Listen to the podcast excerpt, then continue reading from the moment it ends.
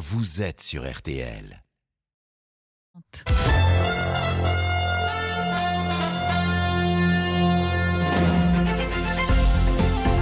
12h30, 13h30, le journal inattendu de Pierre Servant avec Ophélie Meunier sur RTL.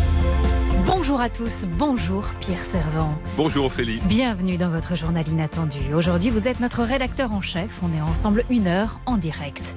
On a décidé de proposer à nos auditeurs une émission un peu spéciale. Un peu, de, un peu moins de dix mois après le début de la guerre en Ukraine, de prendre de la hauteur et de comprendre comment ce conflit a déjà bouleverser le monde. Qui de mieux que vous, Pierre Servant, pour nous éclairer? Vous êtes journaliste, auteur, expert en stratégie militaire et surtout l'une des principales voix qui a décrypté la guerre en Ukraine au jour le jour depuis le 24 février dernier. À vous lire et à vous écouter, sauf grande surprise, ce conflit devrait durer encore un bon moment. Mais les conséquences, elles, sont déjà bien là. Elles sont économiques, politiques et idéologiques. À quoi va ressembler le monde de demain? Vous répondez à cette grande question dans votre dernier livre publié aux éditions Robert Laffont. Depuis 1945, nous n'avions plus assisté à une guerre de haute intensité en Europe. Nous y sommes. Alors que doit faire la France? Que doit faire l'Europe? Faut-il continuer à soutenir militairement l'Ukraine malgré les sacrifices que cela engendre dans notre quotidien? Vous allez tout nous expliquer. Nous serons également avec Galia Ackerman, journaliste franco-russe, une des meilleures spécialistes de Vladimir Poutine, qui va nous aider à y voir plus clair sur ce qui se passe dans la tête du chef du Kremlin.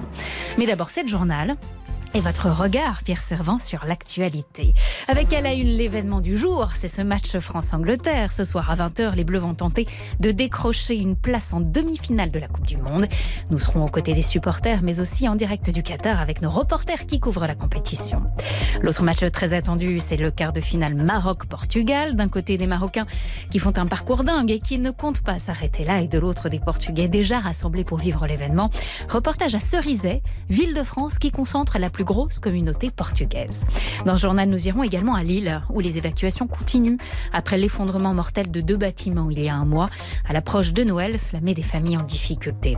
La météo, c'est avec vous, Claire Delorme. Bonjour Claire. Bonjour Ophélie. Bonjour. Bon, le thermomètre a considérablement euh, dégringolé hein, depuis hier soir. Exactement, ce sera une après-midi bien froide puisque nous attendons seulement 3 degrés à Paris, 1 degré à Nevers, 1 degré également à Besançon, tout comme à Clermont-Ferrand, 2 euh, degrés à Aurillac. Donc vous l'aurez compris, nous sommes largement en dessous des normales d'environ 5 degrés.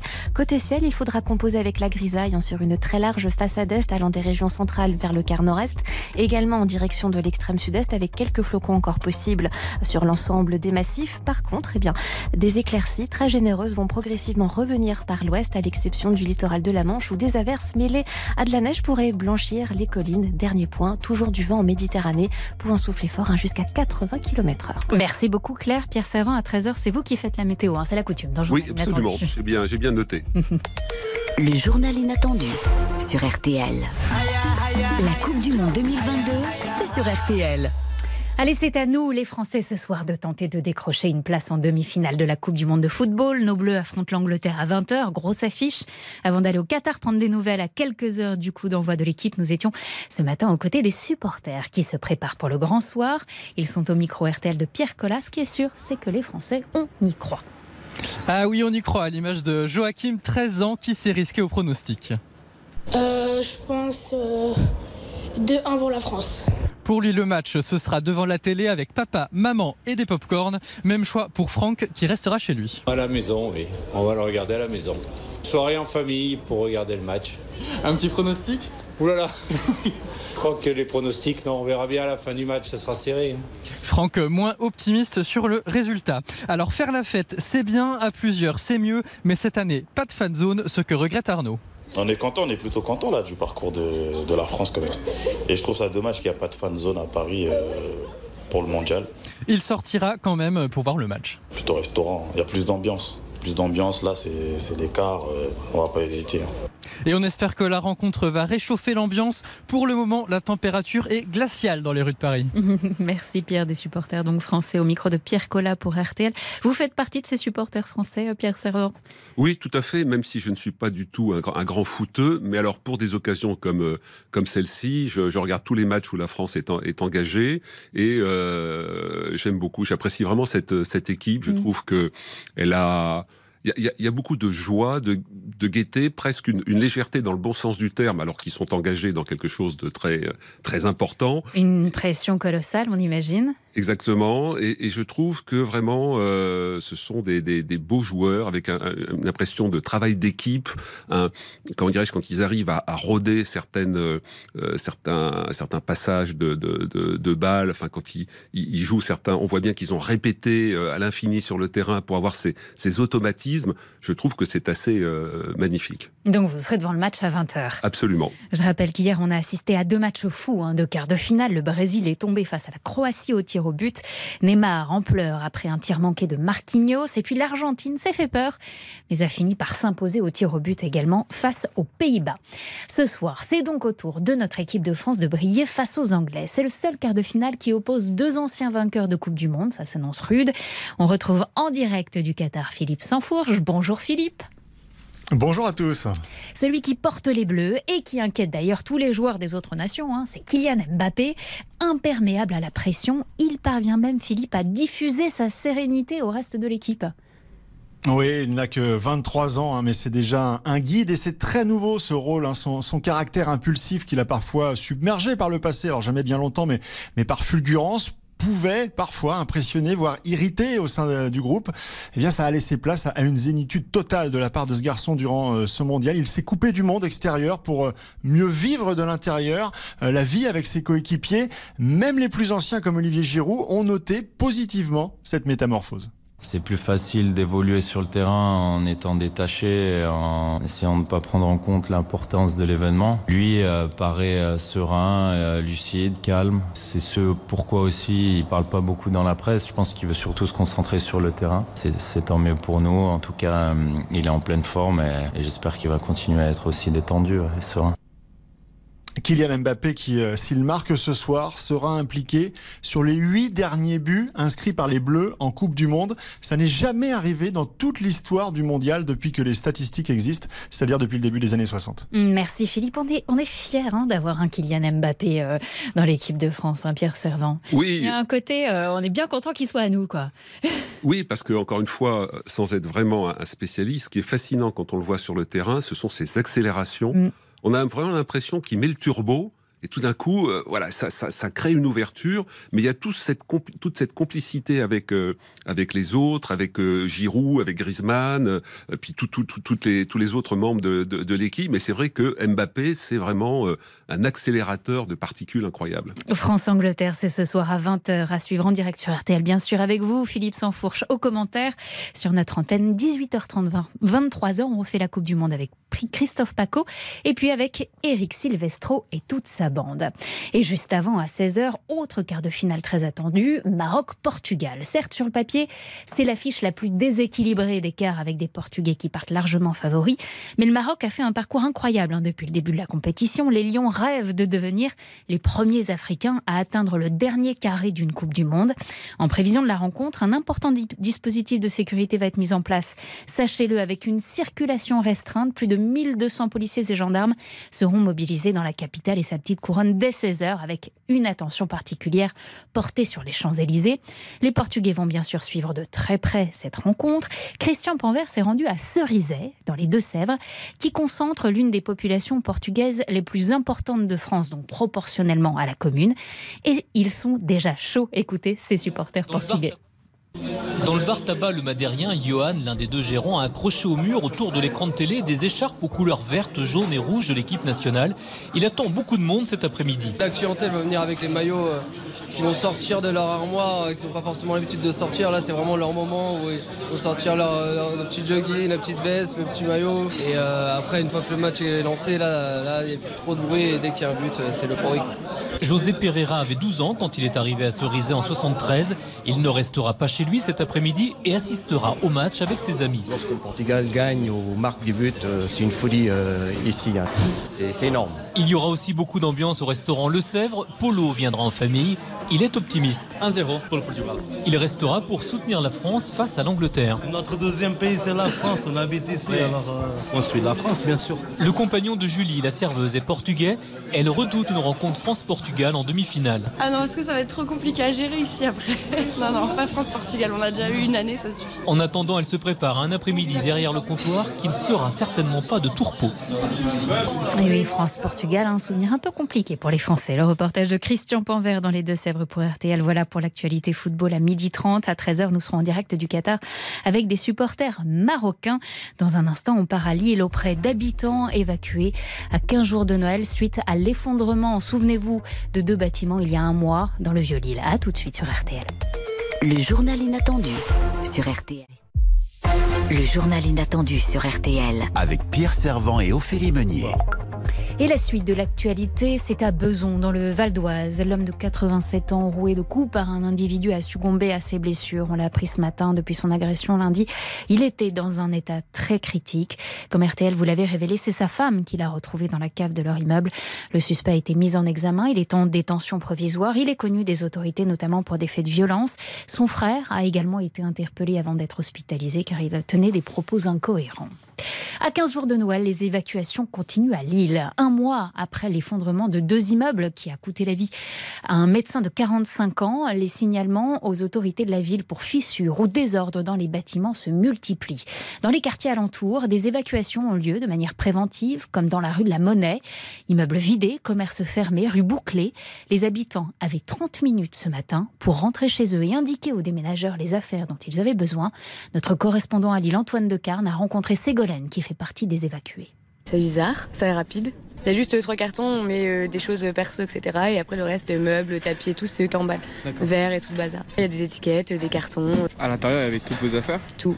Tout est resté tel quel, donc euh, voilà. Ça fait quatre mois que je vis là-dedans. euh, si on m'avait pas dit, j'aurais jamais cru que ça risquait de s'effondrer. euh. c'est en dessous, c'est en bas, donc on voit pas en fait.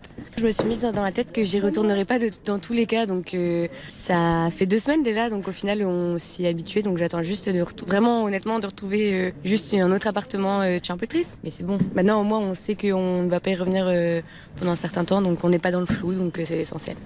Ségolène, habitante de Lille, au micro RTL d'Antoine de Carne. C'est le Graal de la littérature, le prix Nobel. À Stockholm, l'écrivaine française Annie Ernaux a reçu officiellement ce matin cette prestigieuse récompense. Mercredi, elle avait prononcé son discours de remerciement. Je rappelle que c'est la première femme française à recevoir le prix Nobel de littérature, écrivaine engagée, féministe. À l'annonce de la récompense, les lecteurs se sont rués dans les librairies pour acheter ses ouvrages, à tel point qu'il était même difficile de les trouver. Voilà pour l'actualité à 12h30. Dans le journal inattendu, vous le savez, Pierre Servant, c'est l'invité qui se présente lui-même. Vous avez une seconde par année de vie pour faire votre autoportrait et vous avez 68 ans. Pierre, vous avez 68 secondes. C'est votre autoportrait sur RTL. Alors je dirais que euh, pour essayer de dire un peu qui je suis, il y a deux marqueurs personnels euh, très importants dans ma vie. Je suis un ancien cancre. C'est-à-dire que j'ai vécu ma scolarité, euh, je dirais, à la façon d'un prisonnier d'un univers pénitentiaire. Euh, j'ai redoublé énormément de classes, j'ai passé mon bac à 20 ans. Et après, je me suis vengé. Je suis docteur en histoire et diplômé de Sciences Po Paris. Je dis ça pour ceux qui nous écoutent et qui rament à l'école. Euh, voilà, il y a, une vie après le après l'école et après le scolaire, mais ça m'a beaucoup marqué. Second marqueur, mes deux grands-pères ont fait la guerre de 14-18. Et là aussi, leurs récits m'ont marqué, m'ont touché. Surtout que l'un en est revenu euh, militariste et l'autre antimilitariste. Et ça m'a donné le goût de l'histoire comparée, euh, d'essayer de croiser les sources, et le goût du journalisme en me disant, voilà, pour essayer de savoir vraiment euh, ce qui s'est passé, être journaliste, c'est formidable, parce qu'on est en première ligne de l'actualité. Maintenant, si j'ai encore quelques secondes, je peux dire que je suis quelqu'un de très curieux. Euh, je retiens tout ce qui me passionne. euh, histoire, géopolitique, questions internationales, politique intérieure, j'oublie tout le reste. Donc je suis un peu euh, binaire de ce point de vue-là. Je suis le contraire d'un idéologue, j'aime écouter les autres, et quand j'ai compris, quand j'ai travaillé, compris, j'adore partager avec les autres à l'oral ou à, l'écrit. Donc c'est ce que je fais depuis plus de 45 ans. Et pour terminer, je dirais que intuitivement, depuis l'enfance, je sais que nous n'en avons pas fini avec le phénomène guerre, et donc malheureusement, nous y sommes aujourd'hui. Un parcours qui donne beaucoup d'espoir. Merci pour ces quelques lignes, Pierre Servant. Aujourd'hui, vous êtes reconnu comme l'un des meilleurs spécialistes de la stratégie militaire et de la guerre en Ukraine. Vous êtes l'auteur du livre édifiant Le monde de demain aux éditions Robert Laffont. L'attaque de l'Ukraine a sonné le retour de la guerre en Europe. Désormais, nous faisons face à des défis, deux visions du monde s'entrechoquent, le totalitarisme d'un côté, les démocraties de l'autre. L'ordre planétaire est bouleversé. Alors comment revoir la géopolitique du monde? Devons-nous nous réarmer? Devons-nous nous recentrer sur nous-mêmes? On va répondre ensemble à toutes ces questions. Avant, ce point de départ que vous expliquez dans votre livre, le tsar Poutine est entré en guerre le 24 février 2022. Il semblerait que pour lui, c'était le bon timing. Pourquoi? Pourquoi à ce moment-là, tous les feux étaient ouverts? Alors, déjà parce que sur le fond, d'un point de vue idéologique, c'est un personnage qui fonctionne selon le modèle dominant-dominé. Euh, c'est pour ça qu'avec lui, négocier, la diplomatie, tout ça sont des choses qui lui sont, qui n'appartiennent pas à sa, grammaire. Ça fait longtemps qu'il développe cette approche et cette théorie. Il l'a fait en Tchétchénie, en Géorgie, en Syrie, première invasion euh, de, l'Ukraine. Ça, c'est le, point de fond, si vous voulez. Et après les événements euh, qui se sont enchaînés, c'est notamment l'invasion du Capitole, l'effondrement euh, des Américains en Afghanistan, euh, qui pour lui l'a, confirmé dans l'idée que les Américains étaient en, en, perdition totale, que donc ils ne pouvaient plus jouer le rôle de gendarme, et que c'était, si je puis dire, open bar pour les prédateurs. Et puis il y a eu un troisième événement en octobre de l'année dernière, c'est quand les Ukrainiens utilisent pour la première fois les drones armés turcs sur des batteries des sécessionnistes. Et là, Poutine comprend qu'il y a un changement militaire important, que les Ukrainiens pourraient reconquérir les territoires séparatistes du Donbass. Et donc, quand il aligne ces trois éléments-là, considère que les, les, les, Américains sont out, les Européens sont des faibles, et que militairement, c'est le moment de passer à la vitesse supérieure. Alors vous parliez de dominant-dominé, pourtant hier, Poutine a pour la première fois parlé d'une sortie de crise avec un accord, je vous vois un petit sourire aux lèvres. Comment vous l'analysez, ça, Pierre Servant Faut-il le prendre au sérieux? Ça veut dire quoi? Exit la victoire absolue de la Russie? Non, je pense que je suis convaincu que, que, Poutine reste sur le même plan stratégique, la conquête de Kiev, la, la dé démilitarisation, la dénazification. D'ailleurs, lui et ses proches ne cessent de le, de le répéter. Mais après, c'est un personnage tactique. Il sait qu'il est en difficulté, il a besoin d'acheter du temps, et il sait que dans les opinions publiques occidentales, ou même au niveau de certains chefs d'État, des signaux sont envoyés sur peut-être un début de lassitude. Et donc le fait de laisser croire qu'il pourrait y avoir une, une option négociée, ça permet d'affaiblir euh, le camp qui soutient euh, l'Ukraine, ça lui permet aussi d'acheter du temps pour l'hiver, mmh. puisque je pense que son objectif stratégique, c'est de revenir à des opérations militaires majeures pour l'anniversaire de l'invasion, c'est-à-dire dans un an, quand il aura, pour le 24 février ou un peu avant, quand il aura euh, entraîné notamment les réservistes qui ne le sont pas, éventuellement remobilisés. Donc il, il, joue le chaud et le froid, il souffle le chaud et le froid en, en permanence. Au départ, d'un point de vue de la puissance militaire, la Russie ne devait faire qu'une bouchée de l'Ukraine, c'est ce qu'on a toujours dit. Et puis non, pourquoi? Alors ça, ça a été quand même une grande surprise. Honnêtement, ça fait longtemps que je travaille sur la Russie, sur les ambitions de Poutine, mais découvrir, je dirais, un outil militaire aussi, euh, comment dirais-je, obsolète finalement, mmh. euh, une armée russe fonctionnant euh, je dirais, à la, à la façon de l'Union soviétique euh, du siècle dernier, mm. je ne pensais pas que ça pouvait atteindre ce degré d'inorganisation. On peut dire, je ne sais pas, que Poutine a entourloupé un peu le monde avec son armée finalement? Oui, tout à fait. C'est une des leçons de. de, de oui, le, le, terme d'entourloupe est très, très, très, très bien parce que Poutine, depuis 20 ans, ne cesse de proclamer qu'il a remonté son armée, il l'a mm. reconstruit. C'est vrai qu'au niveau des missiles avec lesquels il frappe, notamment les objectifs civils, il a mis le paquet sur ce plan-là. Mais sinon, pour le reste, on voit une, une armée qui n'est pas mobilisée euh, psychologiquement dans cette, cette guerre, avec énormément de défauts structurels. Mmh. Et pour résumer ça, j'ai un chapitre dans mon livre qui s'appelle La botte soviétique contre la boxe ukrainienne. On a des Russes qui font une guerre à l'ancienne, à la soviétique, avec toute la brutalité, les exactions, les crimes de guerre euh, qui ont marqué notamment l'action de l'armée soviétique. Et de l'autre côté, une armée ukrainienne qui est dans le 21e siècle. La boxe comme nos boxes chez nous pour recevoir Internet. Hein. Exactement. Voilà. Et, et l'idée, c'est le collaboratif, mmh. c'est la modernité, c'est le renseignement. Dans un instant, vous nous expliquez, Pierre Servant, comment cette situation a déjà un impact sur nous tous et sur notre quotidien. Quelle position nous devons adopter? C'est votre journal inattendu. Alors, c'est vous qui avez choisi aussi les musiques de cette émission. On écoute Monteverdi, le couronnement de Popée.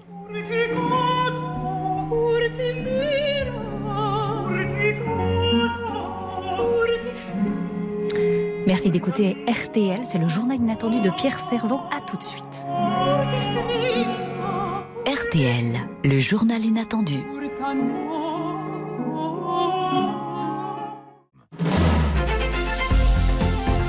Journal inattendu de Pierre Servant avec Ophélie Meunier sur RTL.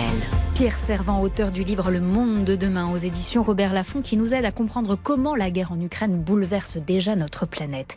Ce que nous apprend cette guerre, c'est qu'on est dans un monde qui a de plus en plus envie, même besoin de tyrannie et de barbarie, Pierre Servant oui, c'est l'analyse que, j'ai fait déjà depuis un certain temps. Nous sommes dans un monde extrêmement euh, secoué depuis 20 euh, ans par les crises euh, qui se sont succédées, le terrorisme, les crises migratoires, les crises économiques, financières, donc toute une série de peurs qui, qui ont saisi la Covid notamment, et là le retour de la guerre. Et finalement, à travers le monde, il y a de l'appétit, je dirais, dans certaines parties de population pour des personnages forts, ce que j'appelle les personnages messianiques autoproclamés, euh, le chinois, le turc, le russe, euh, en Iran, etc. Mais y compris dans nos pays, il y a aussi euh, une envie finalement de modèles beaucoup plus autoritaires, beaucoup plus raides, et considérant que finalement les valeurs de la démocratie, l'humanisme, tout ça, ce sont des armes de faibles. Donc il y, a vraiment un enjeu autour de ça, et ça n'est pas bloc contre bloc, parce qu'il y a heureusement des ferments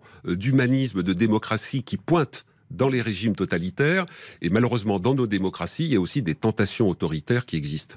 Pour nos auditeurs, pour bien comprendre, car je pense que c'est une question qui perdure, hein, pourquoi, avec Poutine, la solution diplomatique ne fonctionne pas? On se souvient par exemple au début de la guerre des heures et des heures d'entretien téléphoniques quasi quotidiens entre Emmanuel Macron et Vladimir Poutine qui n'ont jamais rien donné. Effectivement, je crois, Dieu sait que le président français vraiment a, a déployé une énorme énergie. Vous vous souvenez les cinq heures de mm. rencontre en tête à tête, enfin en tête à tête, en tête à tête si on peut dire, parce qu'ils étaient à, à, 7 ou 8 mètres l'un de l'autre. Grande table. Grande table. Euh, et, et, je crois en fait que le président français, euh, encore une fois, c'est tout à son honneur d'avoir cherché une, une, solution diplomatique. Et il a mis sur la table toute une série de propositions que Poutine aurait pu saisir. Mais je crois que là, ce qu'on a du mal, nous, à comprendre européens, c'est le fait que Poutine est dans un schéma mental dominant-dominé. Il peut pas, pour lui, c'est d'abord, ça vient de l'Union soviétique. Mm. Euh, il a été au KGB, il a fonctionné de cette façon avec le concept de l'homme fort. L'homme fort ne négocie pas, il prend, il saisit. Et s'il n'arrive pas à saisir, il massacre. En l'occurrence, si vous voulez, la thématique du viol est quelque chose qui est très importante dans la, la psychologie à la fois de Poutine et de l'armée russe, malheureusement. Et je dis pas ça sur le plan simplement euh, symbolique. Euh, Poutine est capable, en conférence de presse, de citer des strophes de, de, chansons à boire militaires qui dit que tu le veuilles ou que tu ne le veuilles pas, ma jolie, il faudra que tu t'y fasses. Tout le monde sait que ce sont des appels au viol, et c'est ce qui se passe aussi sur le terrain. cette, cette, anecdote que vous expliquez dans le livre qui est saisissante sur cette euh, petite amie d'un soldat russe qui lui dit si tu dois violer une Ukrainienne, protège-toi avant. Euh, voilà, effectivement. Et drôle. Voilà, ce qu'on ce, découvre là et qui rend le, le, mode diplomatique très compliqué, Poutine ayant d'ailleurs brûlé tous ses vaisseaux diplomatiques, c'est que ce qui ressort en Russie aujourd'hui, ce sont les égouts de l'Union soviétique. Euh, les, les, grands crimes soviétiques n'ont jamais été purgés dans ce pays. Il n'y a pas eu un travail de vérité, il n'y a pas eu de Nuremberg non plus là-dessus. Et donc c'est une espèce d'énorme refoulé euh, qui, qui, revient à la surface et qui se déverse sur la pauvre, euh, la pauvre Ukraine. Et nous, Européens, nous sommes consternés et on est là en se disant mais il faut trouver une solution diplomatique, il faut trouver une solution diplomatique. Il faut bien comprendre que pour Poutine, une solution diplomatique, c'est un aveu de faiblesse et pour lui, la faiblesse, c'est la mort. La question de l'arme nucléaire est à nouveau au centre des préoccupations de tous. Ça l'était plus du tout. La menace nucléaire, Pierre Savant, plane-t-elle sur l'Europe et sur la France? Alors c'est compliqué de répondre à cette question. Alors euh, sur le plan strictement militaire, sur le terrain, on parle souvent d'armes nucléaires tactiques. Je ne crois pas du tout que Poutine puisse les utiliser parce qu'il y a une imbrication des forces sur le terrain entre ses troupes et celles de l'Ukraine, et que par ailleurs, c'est une arme terrifiante qui pollue euh, avec la radioactivité le sol et le sous-sol, y compris les nappes phréatiques, les rivières, les fleuves, et euh, ça s'arrête pas aux frontières entre l'Ukraine et la Russie. C'est-à-dire que tirer du nucléaire sur la zone, euh, en dehors du fait que le Biélorusse Loukachenko serait pas très content parce que il se rappelle de ce qui s'est passé avec Tchernobyl. On est dans le pays de Tchernobyl, donc c'est mm. pas, oui, c'est pas, enfin c'est anecdotique pour personne, mais encore moins là. Donc je n'y crois pas, et je ne pense pas du tout que Poutine ait envie de mourir. D'ailleurs, tout montre d'ailleurs qu'il a peur de la mort. Il a peur du Covid, etc. Donc je ne crois pas à cette montée aux extrêmes, même si en permanence il joue là-dessus, parce qu'il sait que ça nous terrifie. Maintenant, euh, dire jamais avec Poutine, c'est un peu compliqué. Hmm. Pierre Servant, que devons-nous faire en tant que citoyens français? Continuer à soutenir l'Ukraine malgré les sacrifices du quotidien ou se préserver soi-même? Vous allez nous donner votre point de vue dans un instant. Le journal inattendu, je le disais, c'est une occasion de mieux connaître nos invités. On écoute une autre musique de votre choix, Kimber Rose, We Never Say Goodbye.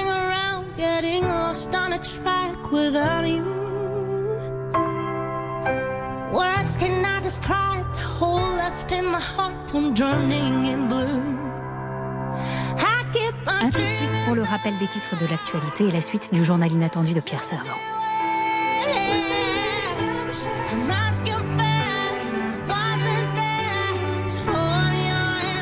RTL, le journal inattendu.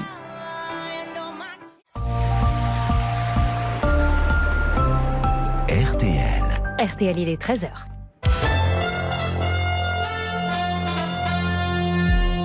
Le journal inattendu de Pierre Servant. 13h, les titres de l'actualité, Ophélie Meunier. Les titres, c'est bien sûr ces Bleus qui sont en quart de finale ce soir face à l'Angleterre. Attention, ça va être dur, même si évidemment nous sommes tous derrière l'équipe de France. Les deux nations ne se sont jamais affrontées dans un match éliminatoire de la Coupe du Monde. Le joueur le plus redouté, c'est Kylian Mbappé. Imperméable à la pression, il diffuse sa sérénité sur tous ses coéquipiers et inquiète tous les autres joueurs des autres nations. À suivre également cet après-midi à partir de 16h, le duel entre le Maroc et le Portugal. L'équipe de Cristiano Ronaldo par favorite, mais les Lions n'ont pas dit leur dernier mot, portés par l'envie d'être la première nation africaine à entrer dans le dernier carré final d'un mondial. Ils auront derrière eux des supporters marocains surmotivés. Au Qatar, on retrouve notre envoyé spécial en direct, Hugo Hamelin. Bonjour Hugo. Bonjour Ophélie. Et ces supporters, et eh oui, vous les avez rencontrés ce matin, hein? Bah oui, ils vivent un rêve éveillé, les supporters marocains, même si euh, leur équipe est affaiblie par la fatigue, par les blessures. À l'heure de retrouver euh, l'armada portugaise, ils n'ont rien à perdre, ça, ça change tout euh, dans la tête. Ils sont soutenus par des dizaines de milliers de compatriotes ici au Qatar, comme Saad, qui fait le pied de grue depuis deux jours devant l'hôtel des joueurs pour essayer d'obtenir un ticket gratuit pour ce match parce qu'ils sont très rares. Maintenant, on a la possibilité aussi de marquer encore plus l'histoire en étant la première nation africaine à arriver en demi-finale. Et pourquoi pas, comme l'a dit notre coach, continuer à rêver et aller la chercher cette coupe. Parce que voilà, c'est le foot, on joue à 11 contre 11. On a des joueurs qui n'ont rien à envier aux autres nations. Et on est là, comme j'ai dit, pour les supporter, pour, euh, pour leur donner euh, tout notre amour. Et euh, s'ils passent en demi-finale, on sera encore là, on restera ici jusqu'à la finale s'il faut irrationnel, mais la folie marocaine s'est emparée du Qatar et le public sera essentiellement acquis à leur cause euh, cet après-midi pour ce choc au stade Altoumama. Merci beaucoup Hugo Hamelin en direct du Qatar. Donc Maroc-Portugal 16h, France-Angleterre 20h et puis édition spéciale sur RTL dès 18h30. Dans l'actualité également, l'homme de 87 ans sauvagement agressé dans sa cave à Beson lundi dernier est décédé. Il a succombé à ses blessures. C'est sa femme qui l'avait retrouvé dans un état très critique. La police a rapidement interpellé un suspect de 30 ans qui a avoué les faits. L'agresseur présumé a été mis en examen et placé en détention provisoire. Son frère a également été interpellé puis immédiatement hospitalisé car il tenait des propos incohérents. Les deux hommes sont connus des services de police pour des faits de violence. Voilà pour le rappel des titres. La météo à 13h, c'est avec notre invité. Donc c'est vous, Pierre Servant, qui nous donnez des nouvelles du temps. Voilà, donc cet après-midi s'annonce hivernal avec des températures qui peineront à dépasser la barre des 5 degrés à l'exception bien sûr de la Méditerranée qui bénéficiera d'une ambiance un peu plus douce mais venteuse. Il fera notamment 11 degrés à Montpellier, la ville où j'ai vu le jour il y a peu de temps. 3 degrés à Paris et à Lyon, 1 degré pardon seulement à Nevers et à Metz, 6 degrés à Bordeaux ainsi qu'à Tarbes. Côté ciel, l'heure est à la morosité à l'est avec le soleil qui aura du mal à percer les nuages. Un peu de neige sera de rigueur aux abords de l'ensemble des massifs et de fréquentes giboulées le long de la Manche, mêlés à quelques flocons, pourront blanchir les collines normandes. La Corse, quant à elle, restera sous le signe de l'instabilité toute la journée. En revanche, après la dissipation des brouillards matinaux, de belles éclaircies gagneront progressivement l'ouest du pays pour une fin de journée plus lumineuse. Et un, un, bonjour à votre famille qui nous écoute en direct depuis Montpellier. Absolument, je salue toute ma famille là-bas. Un peu moins de dix mois après le début de la guerre en Ukraine, on prend un peu de hauteur avec vous, Pierre Servant. On essaye de comprendre comment ce conflit bouleverse l'ordre planétaire. Il y a cet article dans Le Point cette semaine, un reportage d'Anne Niva sur ces minorités sacrifiées en Russie qui a attiré votre attention. Oui, effectivement. D'abord, bon, je connais bien Anne Niva, qui est une grande reporter, courageuse, pertinente, qui a toujours l'habitude d'aller voir plus loin. Là, pour le coup, elle est partie à 5, 5000 km de Moscou, mm. en Bouriatie. Alors ça dit pas grand-chose à tout le monde. J'ai appris dans son article que les Bouriates étaient euh, des bouddhistes, religion bouddhiste, je ne savais pas. Euh, mais ce que je savais, c'est que euh, l'armée russe recrute surtout dans ces provinces très éloignées parce que euh, elle considère notamment que, euh, comme ce sont des régions plutôt pauvres, euh, elles vont facilement trouver des recrues attirées par la solde, mais également parce que s'il y a des morts au combat, finalement, ces morts vont se diluer en quelque sorte dans le grand espace russe. On parle aussi de recrutement dans le Caucase, plus proche de Moscou, mais qui partage cette même, euh, cette même caractéristique que la Bouriatie. Et Anne Niva est allée voir au plus près des familles, des familles qui ont perdu des soldats, pour voir ce qui se passe là-bas. Et ce qui est intéressant dans son reportage, c'est que euh, Poutine est un peu engagé dans une, euh, une course de vitesse dangereuse pour lui, c'est-à-dire qu'il est obligé d'augmenter le volume de ses recrutements pour faire face à cette guerre en, en Ukraine, notamment dans ces régions éloignées, et maintenant pas seulement dans ces régions éloignées. la question est de savoir si le pays va continuer à subir cela, à porter cet effort de guerre, cette fausse guerre, entre guillemets, puisqu'on ne parle pas de guerre en Russie. Mm. Et Anniva fait un reportage, comme d'habitude, remarquable, au, plus près, avec des témoignages qui sont euh, bouleversants. Donc, très très beau reportage d'Anniva dans Le Point. En Russie, des minorités sacrifiées, donc c'est à retrouver dans Le Point de cette semaine. Ce n'est pas un sondage que nous avons fait, mais ça s'appelle un micro-trottoir. Mais vous avez souhaité poser la question à certains Français. En tant que citoyen français, est-ce que vous estimez qu'il faut continuer à aider militairement l'Ukraine? C'est Patrick Tégéraud, notre correspondant à Toulouse, qui est allé à la rencontre de ces Français pour poser cette question. On écoute les réponses et vous réagissez derrière. Moi, je pense qu'on devrait arrêter. On a assez de soucis en France. Euh, c'est peut-être l'Europe, mais bon. C'est pas le seul pays qui est en guerre, malheureusement, et on peut pas être partout. Il faut déjà s'occuper de sa population, je pense, déjà en premier temps. Ceci dit, j'ai rien contre les Ukrainiens. Hein. C'est malheureux ce qui leur arrive, hein, mais bon, je pense qu'on ferait mieux d'arrêter cette guerre. Pensez-vous que la France doit aider encore plus militairement l'Ukraine qu'elle ne le fait déjà aujourd'hui? Euh, Oui, c'est sûr, mais après, je sais que d'un point de vue économique, c'est compliqué pour la France parce que aider les Français avec le Covid et la guerre qui impacte le monde, c'est pas facile. Donc aider l'Ukraine en plus, ce serait difficile, mais oui, c'est important. Oui, intervenir, euh, mais plus pour euh, sauver, apporter des vivres, des médicaments, des, abris et autres. Je pense que c'est là où il faut mettre un peu plus de, moyens. Je pense que l'aide devrait être euh, plus sociale que militaire en fait. Moi je pense pas. Enfin, je veux dire après on peut pas aller au-delà de ce qu'on fait aujourd'hui sans impliquer d'autres d'autres escalades pour moi. Ça peut envenimer les choses. Voilà. Donc il faut en rester là selon vous? Bah, Le problème c'est l'escalade. C'est intéressant, grande question. Page 280 de votre livre, vous dites De peur d'avoir froid cet hiver, de voir notre portefeuille atteint par ricochet, par souci de se préserver avant tout, allons-nous déserter le champ de l'honneur? Oui, effectivement, je pense qu'il y a une. Alors j'entends bien les réactions, elles sont euh, légitimes. Hein, loin de moi de dire, oh là là, euh, c'est tous des couards, etc. Il y, a, vraiment des préoccupations. On sort du Covid, il y a des difficultés, il y a l'inflation, etc. Mais je crois que justement, il faut qu'on prenne conscience aujourd'hui qu'on vit un moment d'histoire majeur. Les historiens, dans 20, 30 ans, euh, vos, vos, enfants, quand ils feront leurs études, je parle à vous, Ophélie, mais à tous ceux mm. qui nous écoutent, nous écoutent, je pense à mes petits enfants, nous regarderons, enfin, ils étudieront cette période en regardant comment nous avons réagi. Ce qui se passe en Ukraine concerne nos valeurs profondes. Et effectivement, c'est compliqué de rentrer dans une logique de soutien à, un conflit, euh, dans la mesure où euh, voilà, chacun regarde un peu midi à sa porte. Mais justement, il faut qu'on retrouve quelque chose qu'on a un peu perdu de vue en France et en Europe, c'est la notion de citoyenneté. Être un citoyen, c'est quelque chose de très beau et ça ne se limite pas au portefeuille. Le portefeuille est important, il y a des personnes en difficulté. Mais la citoyenneté, c'est quelque chose de plus et il n'y a pas de démocratie vivante sur des valeurs si on n'a pas conscience de cette notion de citoyenneté. Donc là, visiblement, il y a encore de la pédagogie à faire vis-à-vis des, des personnes que, que, nous avons entendu à Toulouse. Et ne pas avoir trop peur de l'ennemi russe, c'est aussi un message que vous envoyez dans votre livre. Dans un instant, on sera avec Galia Ackerman, l'une des meilleures spécialistes de Vladimir Poutine, pour mieux comprendre ce qui se passe dans la tête du chef du Kremlin. A tout de suite sur RTL, c'est le journal inattendu. On est en direct et on est avec Pierre Servant.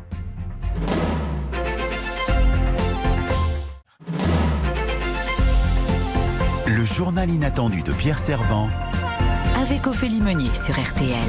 Nous sommes donc avec Pierre Servant, journaliste et spécialiste de la guerre en Ukraine, auteur du livre Le monde de demain aux éditions Robert Laffont pour mieux comprendre comment cette guerre bouleverse déjà notre quotidien. Et nous accueillons Galia Ackerman, journaliste franco-russe qui a co-dirigé l'écriture du livre noir de Vladimir Poutine. Bonjour Galia Ackerman, merci d'être avec nous en direct.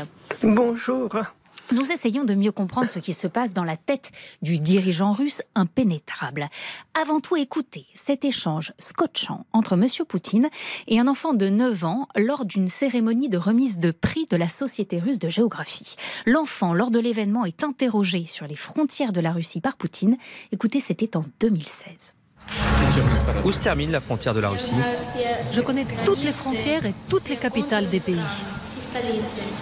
Mais où se termine la frontière de la Russie La frontière de la Russie se termine dans le détroit de Bering, près des États-Unis. Non, la frontière de la Russie ne se termine nulle part. La frontière de la Russie ne se termine nulle part. Petite phrase qui avait fait beaucoup réagir hein, à l'époque. Votre conseil, Pierre Servant, pour mieux analyser la pensée de Poutine, c'est de commencer par le prendre au sérieux, en fait.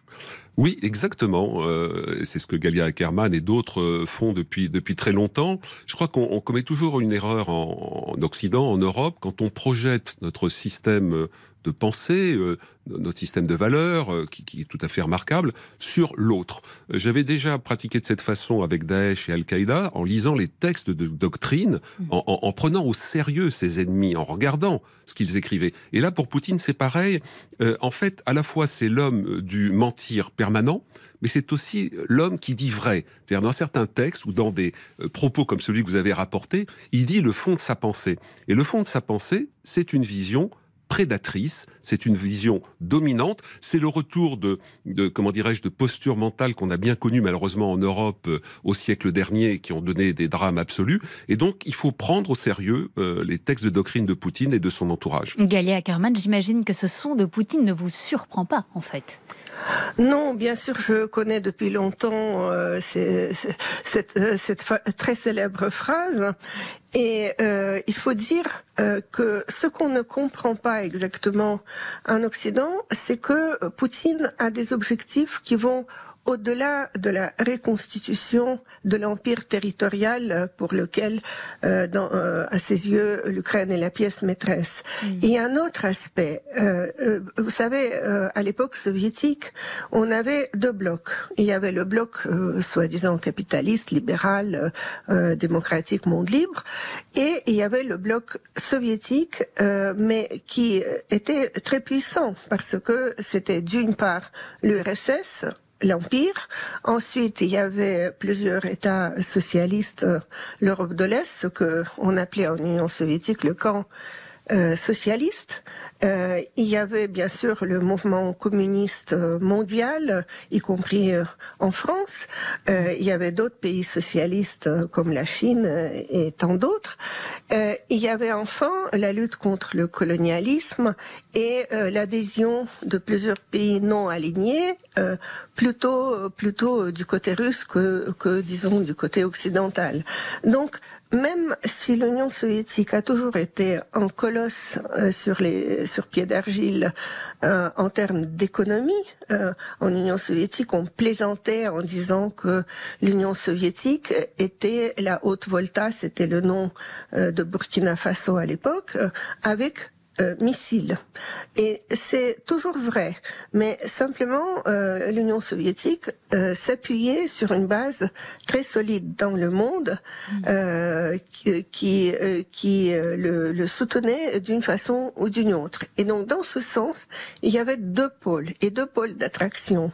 Aujourd'hui, la Russie est un pays de 146 millions d'habitants qui a toujours le PIB de l'Espagne mm. et qui n'a plus n'a plus cette emprise sur le monde. Donc vous dites, Galia Ackerman, que Poutine ne va pas s'arrêter là. C'est l'Ukraine et puis après ce sera encore plus. C'est ça en fait que vous nous expliquez? Oui, ce que j'explique, c'est que on l'a vu très clairement avec les ultimatums de Poutine, euh, donc euh, annoncés en décembre 2021, que ce que veut Poutine, il veut récupérer non seulement son empire, mais aussi la sphère d'influence de cet empire dans le monde. Donc c'est un projet à très grande envergure pour laquelle la Russie n'a peut-être pas la force militaire, mais elle a toujours euh, une puissance aussi de nuisance, y compris de nuisance économique.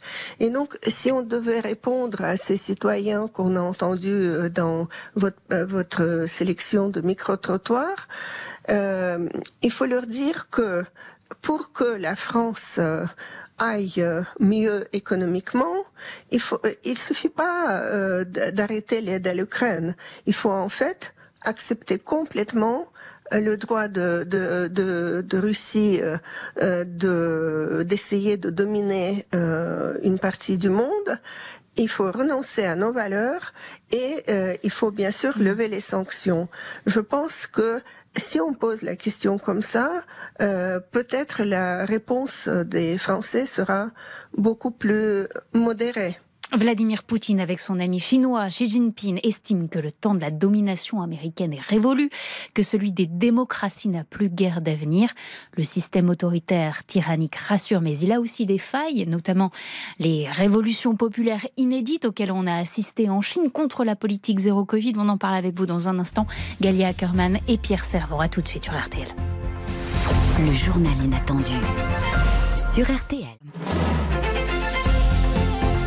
Journal inattendu de Pierre Servant avec Ophélie Meunier sur RTL. Émission consacrée au monde de demain, celui désormais bouleversé par dix premiers mois de guerre en Ukraine. À mes côtés, Pierre Servant, spécialiste de la guerre en Ukraine, et Galia Ackerman, une des plus grandes connaisseuses du monde russe, et de Vladimir Poutine. Nous sommes entrés un peu comme dans une logique de club, avec la guerre en Ukraine. D'un côté, le club des démocrates contre le club des autocrates, mais le club des autocrates a ses failles, et notamment ses révoltes inédites ces derniers jours du peuple en Chine contre la politique zéro Covid. Ça n'était jamais arrivé. Oui, effectivement, c'est assez euh, spectaculaire, même si évidemment euh, on ne peut pas en conclure que le régime totalitaire établi par Xi va s'effondrer. Regardez ce qui s'est passé à Hong Kong. Il y a eu énormément de protestations, de mouvements, mais le régime arrive à, tenir. Mais c'est frappant de voir le courage de ces personnes qui protestent. Je pense aussi évidemment à l'Iran, où là il y a une révolution en cours qui est tout à fait euh, incroyable. Et même en Russie, même si c'est parcellaire, euh, euh, vous avez quand même des, des, personnes qui ont le courage de se rassembler, de protester, des mères de famille ou des opposants, avec un coup derrière qui est très très dur. C'est pour ça aussi que moralement, voyez, voyez-vous, nous, citoyens qui avons la chance de vivre dans des démocraties, en France, en Europe, euh, euh, nous devons, euh, comment dirais-je, ces, combattants de la liberté nous obligent, nous, nous, invitent à, aller au-delà de nos peurs, des inquiétudes qui peuvent être légitimes, pour reprendre en compte, je dirais, ce champ des valeurs qui est aujourd'hui frontalement contesté par les régimes autocratiques ou totalitaires. Galia Ackerman, que vont devenir les Russes, les citoyens russes dans tout ça, pris en otage finalement par leur histoire et par Vladimir Poutine? Euh, je pense que euh, ce n'est pas même sûr que si euh, Poutine tombe demain, on aura à la place un régime démocratique. Ça me paraît hmm. plutôt impossible parce que ce qui s'est passé, c'est que il y a eu d'abord 70 ans et trois à quatre générations euh, de, de, gens qui ont vécu en Union soviétique, euh, où euh, pratiquement les, les meilleurs, euh, ceux qui résistaient à ce système, ont été éliminés encore à l'époque stalinienne. Ensuite, on a persécuté les dissidents aussi sous Brezhnev, par exemple. Et, et, donc, c'était pendant des dizaines d'années une mentalité très spéciale, très conformiste, qui mm. s'est formée et euh, aujourd'hui, euh, euh, après quelques années de liberté, c'est Poutine qui a pris le pouvoir. Donc Poutine est au pouvoir déjà depuis 22 ans. Ce sont 22 ans où pas à pas, il a programmé, si, vous voulez, le retour aux valeurs d'antan, mm. valeurs impériales et valeurs soviétiques. Et aujourd'hui, le lavage de cerveau a été tel que la société ne veut probablement pas, euh, dans sa majorité, la prolongation de cette guerre. Il n'y a que 25% qui euh, aujourd'hui se prononcent pour la suite de cette guerre.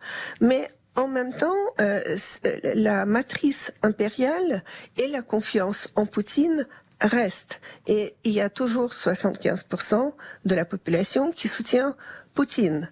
Euh, donc, euh, je pense qu'à moins d'avoir une vraie défaite militaire, comme l'Allemagne nazie en a connu en 45, mm. et donc une prise de conscience euh, de, de, son propre passé et de son état présent, si ça ne se fait pas, la société russe ne sera pas guérie.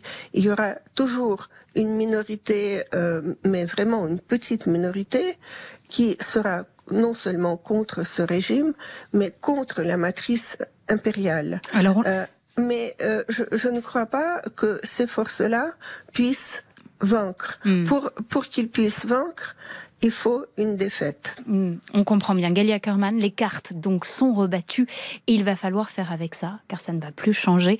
Poutine ira au bout de sa conquête. Donc que doit faire la France et l'Europe? Je résume à ce que vous dites dans votre livre en quelques lignes, mais j'invite vraiment les auditeurs à le lire.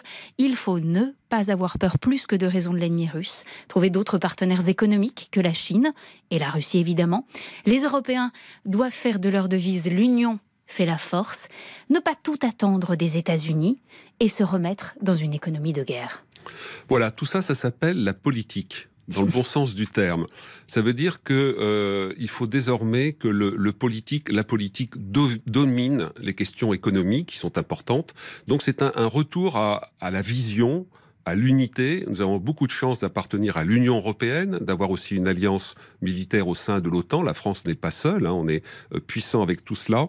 Mais il faut euh, retrouver, je dirais, une dynamique politique, une vision, un courage arrêter d'avoir peur de son, de son nombre et avoir conscience que en face, ces régimes qui nous contestent ont énormément de fragilité. J'ai parlé de tigre, tigre de papier aussi dans mon, mm, dans, dans, mon livre. Mm. Et euh, voilà, donc c'est un, c'est un, un, changement de mentalité, mais notamment pour les citoyens qui doivent se, des citoyens français, européens, qui doivent se réapproprier les questions de défense, les questions militaires, les questions de stratégie qui ont été assez largement bazardées ces 40 dernières années. Et en un mot, est-ce qu'on peut imaginer que David bat Goliath? À la fin Ça n'est pas impossible, ça va être compliqué, ça peut être long, mais ça n'est pas impossible quand je vois le niveau de, fragilité, presque de dislocation de l'armée russe. Euh, Poutine va continuer à augmenter sa mise, un peu comme un joueur de poker menteur qui perd. Il est possible que ça fragilise encore plus son outil. Du côté des Ukrainiens, il faut continuer à aider l'Ukraine majoritairement. Il faut aider la population, puisque Poutine essaye de créer un drame humanitaire en, en Ukraine. Mais je crois que si vous voulez, il faut, il faut avoir confiance dans ses valeurs, confiance dans la démarche politique de tout le le, camp qui soutient l'Ukraine, c'est plus de 50 pays hein, qui sont derrière l'effort de, de l'Ukraine, y compris Taïwan, y compris le Japon, y, y, compris la Corée du Sud, plus tous les pays européens qu'on imagine et, et, américains. Voilà, donc euh, ne pas avoir peur de son nombre, avoir conscience aussi du fait que être français, être européen, c'est un immense privilège et que ce privilège a un coût. C'était passionnant. Merci. Merci Pierre Servant d'avoir été l'invité, le rédacteur en chef du journal Inattendu ce midi. Merci aussi à Galia Ackerman. Je rappelle votre livre Noir de Vladimir Poutine aux éditions euh, Perrin Robert Laffont. Et le vôtre, Pierre Servant, c'est Le Monde de demain aux éditions Robert Laffont. Tout de suite, c'est Laurent Deutsch qui vous accompagne sur RTL avec entrée dans l'histoire, numéro consacré à Philippe Auguste. Et la semaine prochaine, mon invité dans le journal Inattendu, c'est Carole Bouquet. Excellent week-end à tous. Merci d'avoir été avec nous. Merci Pierre Servant. Merci Ophélie. Le journal inattendu sur RT.